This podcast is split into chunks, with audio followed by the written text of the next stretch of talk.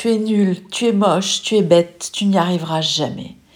Nous sommes parfois entourés par des membres de la famille, des relations professionnelles, des voisins, qui sont en réalité des personnes au comportement malveillant, toxique, voire dégradant. Leurs propos nous touchent, nous émeuvent, nous blessent.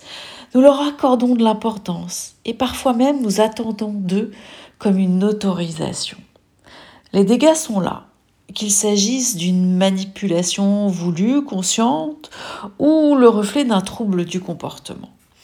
Ces bons conseillers, bons amis nous font du mal, nous abreuvent de croyances limitantes qui renforcent nos doutes et peuvent nous amener à renoncer à nos projets. Comment s'en protéger Comment s'en libérer? Il n'y a pas de recette magique pour la confiance en soi, qui ne se décrète pas du jour au lendemain mais elle se façonne, se nourrit de multiples et petites actions. On pourra aller chercher les expériences positives et valorisantes que l'on a vécues et les utiliser comme fondation. Chaque petite victoire participe à construire la confiance en soi et à s'armer contre les phrases assassines et les jugements empreints de méchanceté. Un dernier mot sur les enfants.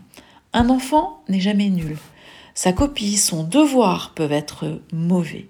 Un enfant n'est pas bête. Il fera des apprentissages à son rythme. Et comme nous, et peut-être encore plus que nous, il a besoin de bienveillance.